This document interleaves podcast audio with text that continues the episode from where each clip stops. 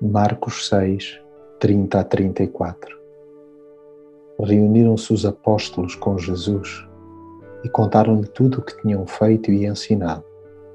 Ao que ele lhes disse: Vinde vós à parte para um lugar deserto, descansai um pouco, porque eram muitos os que vinham e iam e não tinham tempo nem para comer. Retiraram-se, pois, no barco para um lugar deserto, à parte Muitos, porém, os viram partir e os reconheceram, e para lá correram a pé de todas as cidades, e ali chegaram primeiro do que eles.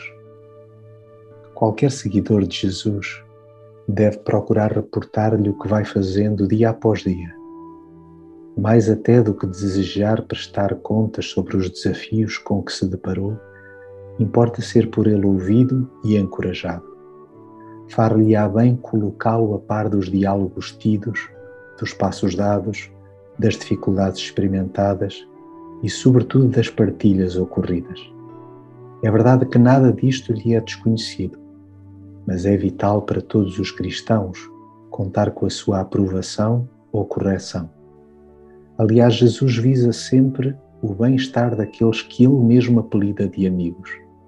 Daí o seu convite para que retemperem forças junto de si, estimulando-os também a cuidar de coisas tão básicas como o descanso e a alimentação. Mais, momentos de silêncio, de quietude, de pausa e recolhimento são essenciais para o equilíbrio integral, pelo que há que os valorizar e guardar.